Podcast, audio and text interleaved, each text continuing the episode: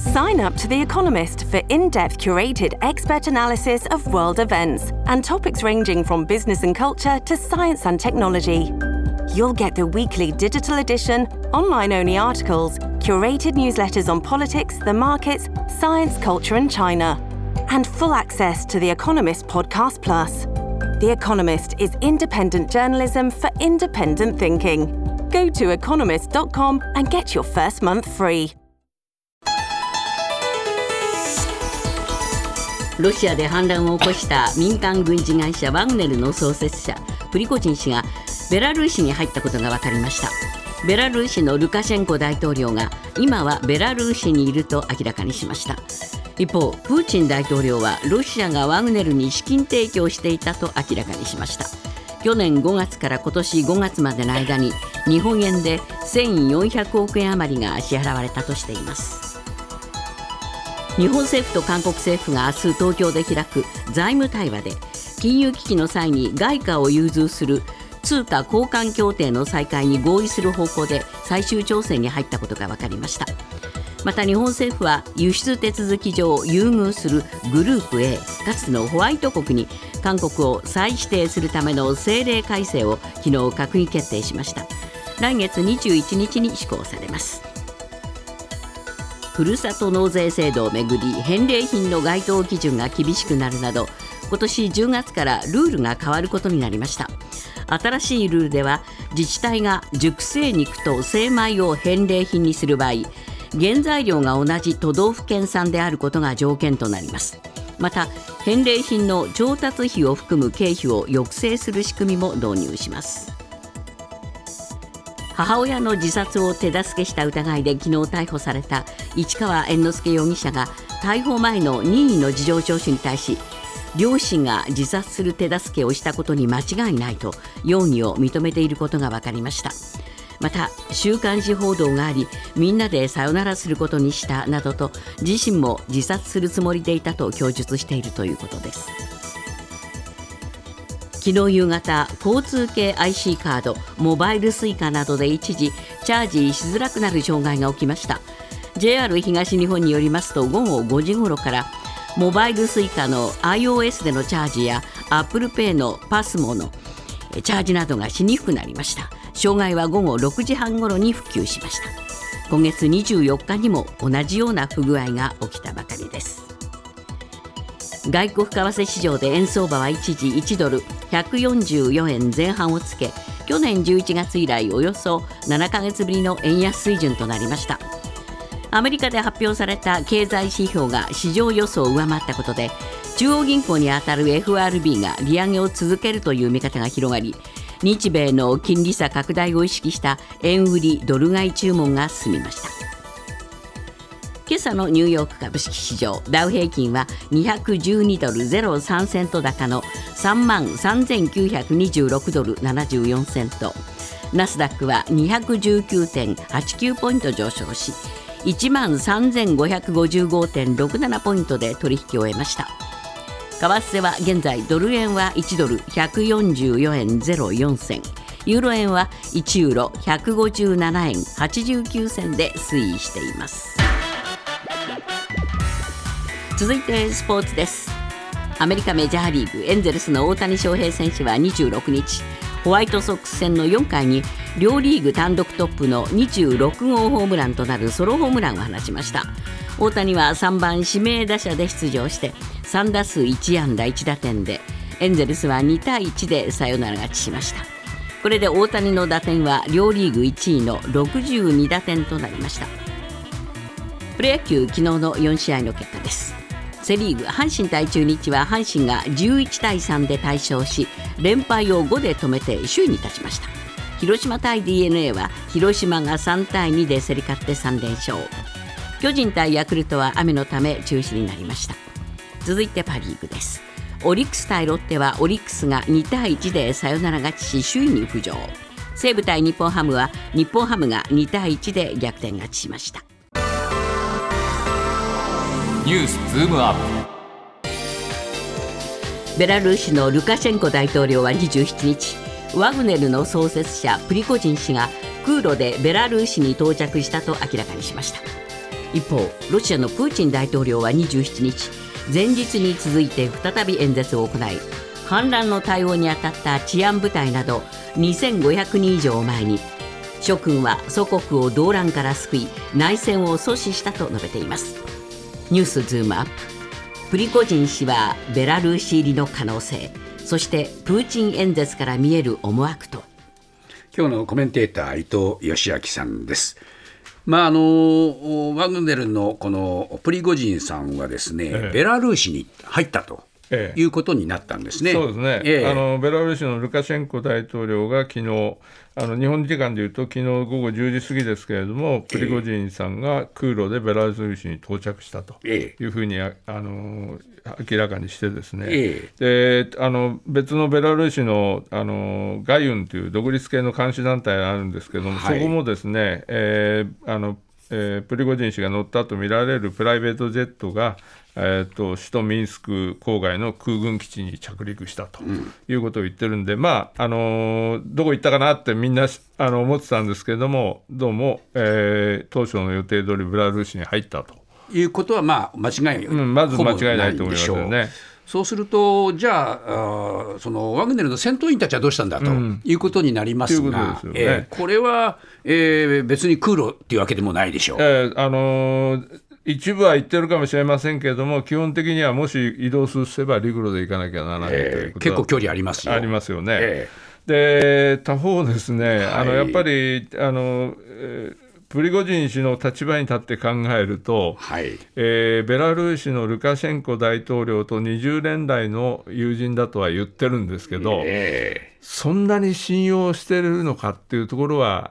あると思うんですよね。そうですね、受け入れてくれると言ったし、えー、行くところがないから、まあ、行ったというのが、多分真相に近いところだと思うんですけど、えー、そしたらやっぱり自分の身の安全を確保するためには、うん、やっぱりワグネルの要因っていうのは絶対必要なんですよね。そうですよね。ですから、それはあの人数は別にしてですね、えー、えー、あの自分の手元に置きたいということで、えー、そういう合意もおそらくできてるんだと思うんです、ね、そうですね。このルカシェンコさんはプーチンさんともいいわけですよね、えそうです。ですから、どっちの味方なんだいって話になりますよね。えで昨日のあのルカシェンコ大統領のですねあの声明も読んでみると、はい、えーと、例えば、彼らがもう少し我々といたいのはなら可能だが、うん、費用は彼らの負担だみたいなこと言ってるんですよね。ということはあのワグネルが、ええ、まあ、いるなら少し受け入れて、確かにあのキャキャンプみたいなのも用意してるっていう報道もあるので、ええ。えー、滞在先は用意するけど、えあのそれは金はお前ら払えよと、はい、それであの少しの間だったら可能だよと、うん、いうことは、短期滞在を考えているかもしれないですよね。いうことになりますね。えー、で、まあ、これ、ワグネルの戦闘員だって2万人以上いるわけでしょ？2万5千と言われてるんですけど、えー、まあ、それが全部いくとは考えられないですけれども、えー、何千人か何百人かはあ絶対必要だと思いますね。そうですね。そうすると、まあ、残るワグネルは、おそらくロシア軍の正規軍の配下に入るというような動きにもなるんでしょうか、ね、かもう、あのやめたというやめるか。っていうことになりますね。よね、えー、でその選択肢は許されてるわけですね。一応、プーチン大統領があの昨日の演説ではそこは許すと、えー、あの3つの方向があって、ベラルーシに行くか、あるいはロシアの正規軍に入るか、えー、あるいはもう除隊して家族のもとに戻るかと、えー、3つ提示してるので、そこはあると思うんですけど、ね、そうですね。となると、やはりどうしてもこのえプリゴジンさんの処遇という問題に、えー、集中してくるわけですね。あのプーチン大統領にとって、えー、このプリゴジンという人物は、えー、あのなんていうかな、ものすごく使い勝手のいいカードであったとともに、はい。えーと、ずっと2014年から彼が汚れ役をロシアだけじゃなくて、えー、中東であり、アフリカであり、ロシア国国としてはできないようなことを全部彼らがやってきたわけですよね。はい、で逆に言うと、プーチン大統領の負の側面を全部彼はあの秘密を握ってるとも言えるわけですよね。そう、ね。えー、なったでこういう状況に起きた陥った時にプーチン大統領の選択肢として一つはもう暗殺してしまう。はい。もう、えーと、永遠に口封じを図る、これは一つですよね、はい、もう一つは、やっぱりあのワグネルっていう存在は非常に便利だし、これからも使わなければいけないので、うん、なんとかそのある程度力を注いで、自分とコントロールが及ぶ範囲で使い続けると、えー、こういう選択だと思うんですよね、そうですね。どちらかだと思うんですね、はい、これ、どっちに今、プーチン大統領は傾いてるんでしょうか、気持ちの上では。えー、あの何か読めますか？いや、おそらくですね、えー、えー、っとベラルーシに行きました、はい、でルカシェンコ大統領も迎え入れると言って迎え入れた、はい、そこで例えば暗殺されたとか、えー、えー、という事態に陥った場合には、やっぱりさ誰がやったかはもう明らかなわけですから、えー、あのえっと、国際的な非難とかなんかはものすごく大きいのと同時に、えー、あのこのプリゴジンという人物のに対するロシア国内でのあの映像を見ても国民の一部にはやっぱりまだ人気があるわけですよね。よね。えー、それから軍の中あるいは、えー、あの右派の人々の中にもプリゴジンの主張というのはあのある程度の支持をずっと受けてきたので、えー、そこのところを排除するっていう決断はなかなか僕難しいと思うんですよね。はい、で昨日あのラブロフ外相がおとついですか、あの非常に興味深いことを言ってるんですよね。彼彼は、えっと、ワグネルのマリ、アフリカのマリと中央アフリカでの活動は継続するって言ってるんですよね。ということは、ワグネルをまだまだ使い勝手がいいから使うぞというふうに、あのロシア政府としては考えてると見た方がいいと思うんですよね。そうなると、まあ、とりあえずプリゴジンの命は保証されるかもしれない、うん、まあえーと、生かしておいて、ええ、あの要するに排除する時のリスクを考えれば、ええ、ある程度コントロール下において、ええ、あのつないでおくと、うん、でワグネルも彼のもとで、えー、あの使い勝手のいい形でロシアのために使うと、うん、こういう方向が、まあ、あのプーチン大統領としては、今回のあの内乱によってすごくダメージを受けたけども、ええ、そこからなんかあの得るものとすれば、そこのところを残すしかないかなと。いうふうに思ってるんじゃないかと思いますね。ニュースズームアップ日本政府と韓国政府の外交関係の修復に伴い経済分野での雪解けが進んでいます。日本政府は昨日韓国を輸出手続き上優遇する国に再指定することを閣議決定しました。また金融危機の際に外貨を融通する協定の再開に向けた動きも進んでいますただ韓国では福島原発の事故を受けた日本産食品の輸入規制は続いていて処理水の海洋放出に反対する動きが出るなど課題も残っています。ニュースズームアップ。日韓の経済分野で進む雪解け。その一方で残る福島原発をめぐる課題、えー、伊藤さん、まあ、雪解けって言葉が出てくるんですが、うんこれはやっぱり日本政府の思惑がにじんでますよね。いやそうですね、えー、あの雪解けっていうからには、前は雪に閉ざされてたっていうことなんですけど、えー、これやっぱりあの日韓の間っていうのは、どうしてもその徴用工訴訟があり、はい、それからあの慰安婦問題ありっていうので、はいえー、すごくやっぱりそのそれに足を絡め取られる形で、ずっとあの冬の時代は確かに続いてきたんですよね。はいはい、でそれがあのムン・ジェイン政権から今のあのユン・ソンニョル政権に変わって、ですね、えー、このユン大統領っていうのは、とにかく、えっと、日韓関係を良くするんだと、えー、そのためには徴用工問題解決するんだということで、えー、もうかなり強引にあの国内を推し進めて、はい、で今年3月にあの岸田首相との日韓首脳会談ができました。と、はい、いうことで、えっと、あの改善に向けて、まさに雪解けに向けて動き出したと、えー、日本政府はもうそれに乗るんだということだと思うんですけれども、そうですね、まあ、これ、乗るために、えー、条件をいろいろ出したわけですね。えー、そうですね、えー、お互いにあのとにかく、えーとこれまでその、まあ、言ってみれば、えーと、いろんな規制を全部撤廃してあの輸出手続き上優遇するという措置を、えー、相互に取ってたのが、はい、えーと、2019年にその徴用工訴訟の問題が起きてから両方とも、えー、じゃあそんなあの優遇なんかしないよって、日本もあのこれホワイト国っていうんで優遇最上級の優遇措置を与えてたのをやめるぞと言ってたのを、えーとお互いにもそれはえー、優遇し合いましょうよと。いうことで、韓国側がまず、えーと、優遇措置を取ると、再指定すると。い。うことになったので、昨日閣議で決まったのは、日本側も韓国を輸出的事情、あの優遇する、そういう、えー、グループ A というホワイト国に再指定するということを決めたと。いうことになりましたね。えー、ね。問題は福島原発事故の後の処理の問題があります、えー、これはですね、えー、あのまあ、ユン政権はとにかく、えーと、原発で処理水を海洋放出するんだということについても、え彼は一貫して言ってるのは、科学的根拠に基づいて判断すると。だからえっと、データでちゃんと安全性を確認したら OK なんだということを言ってて、えっと、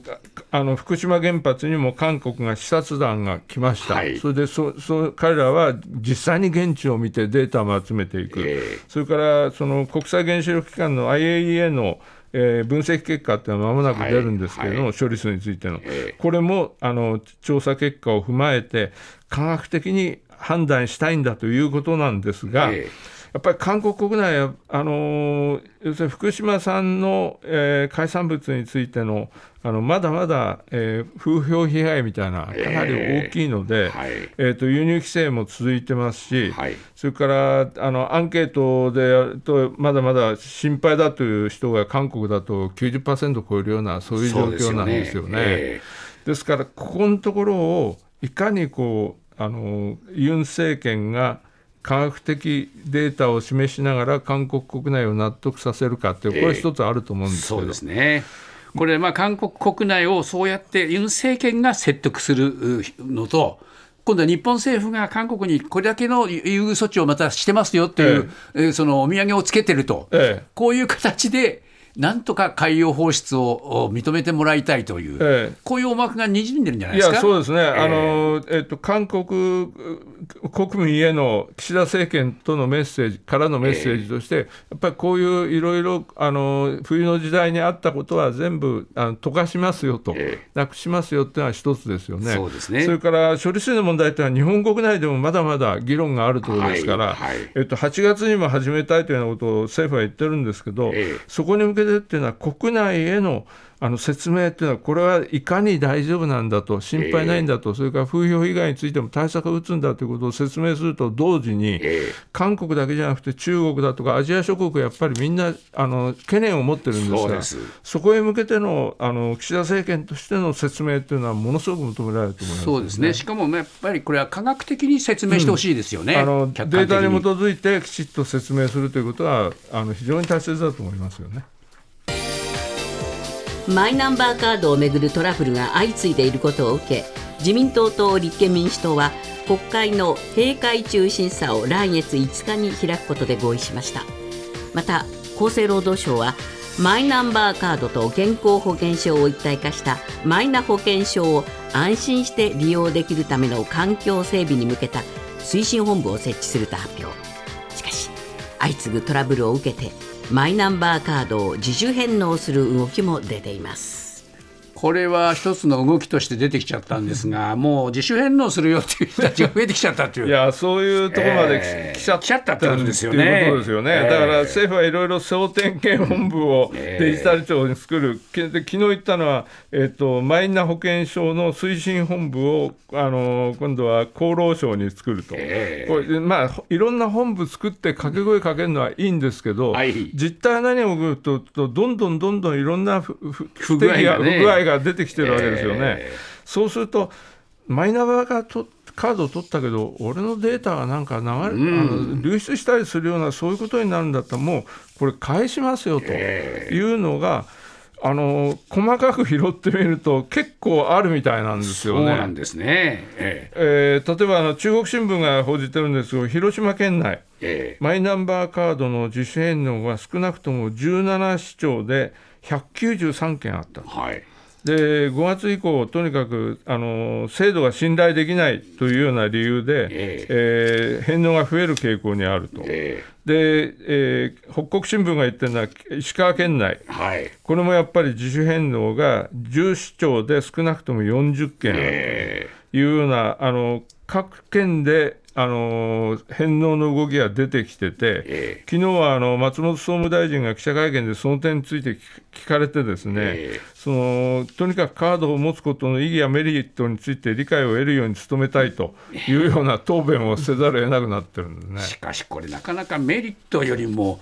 ね、デメリットの方ばかりが目立っちゃいましたものね。いやあのバラ色のこといろいろ言われてたんですけど、えー、でも持ってることのあのマイナスっていうのはすごく出てきちゃってるので、そうなんですね、だったら返すよっていう話が。えー、になってもおかしくない状況です、ね、ですからこういうさまざ、まなことを国があいろいろその組織を作ってやろうとしていることと